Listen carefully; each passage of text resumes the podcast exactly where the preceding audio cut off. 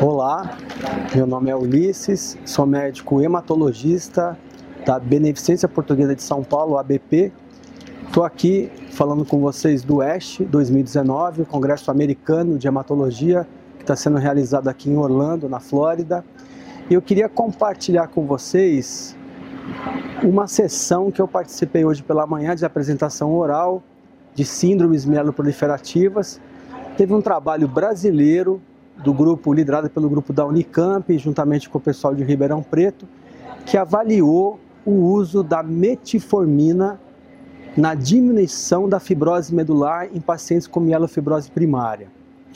Esse trabalho foi um trabalho fase 2 que pegou pacientes de 40 anos até 84 anos de idade com o diagnóstico de mielofibrose primária e ele avaliou através de biópsias seriadas de medula óssea feita no tempo zero, com três meses e seis meses de segmento, a incidência, ou seja, o quanto que tinha de fibrose antes e após o da metformina.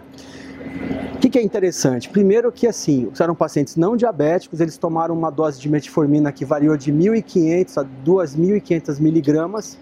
Eles observaram uma redução importantíssima da fibrose, que partiu de 26%, assim, na, na, mediana, se você pegar a mediana de fibrose que tinha nesses pacientes, até menos de 1% após seis meses, mostrando que a metformina tem um efeito antifibrótico, até faz a regressão da fibrose medular na mielofibrose.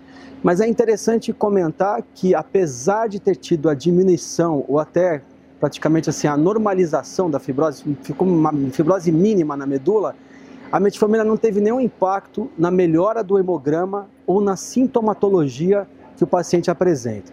Então daí fica uma pergunta no ar que talvez se a gente fizer trials, fizer, fazendo uma associação de metformina com os inibidores de JAK2, talvez seja uma proposta aí de um trabalho para tentar associar essas duas terapêuticas, melhorando a sintomatologia e a fibrose medular na mielofibrose primária. Legal, grupo brasileiro, Ribeirão Preto, Unicamp, né, USP de Ribeirão Unicamp, mostrando presente aqui o Brasil no Oeste 2019.